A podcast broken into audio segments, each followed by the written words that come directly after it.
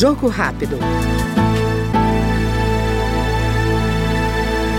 A Frente Parlamentar Mista de Combate à Corrupção, criada para ser instrumento de fiscalização e combate ao crime, disponibilizou um endereço eletrônico para o cidadão denunciar casos de corrupção no poder público ou sugerir ferramentas de combate à prática de atos ilícitos.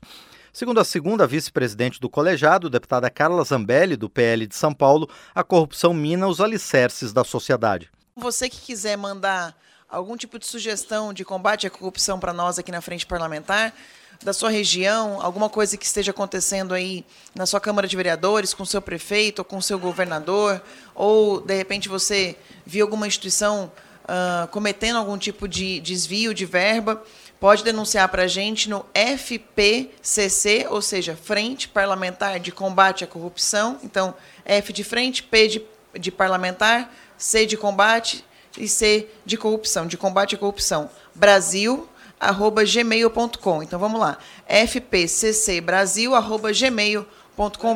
A recém-criada Frente Parlamentar de Combate à Corrupção, citada pela deputada Carla Zambelli, do PL Paulista, também vai acompanhar o andamento dos projetos em análise no Congresso Nacional, que visam aperfeiçoar as leis de combate à corrupção. Jogo rápido.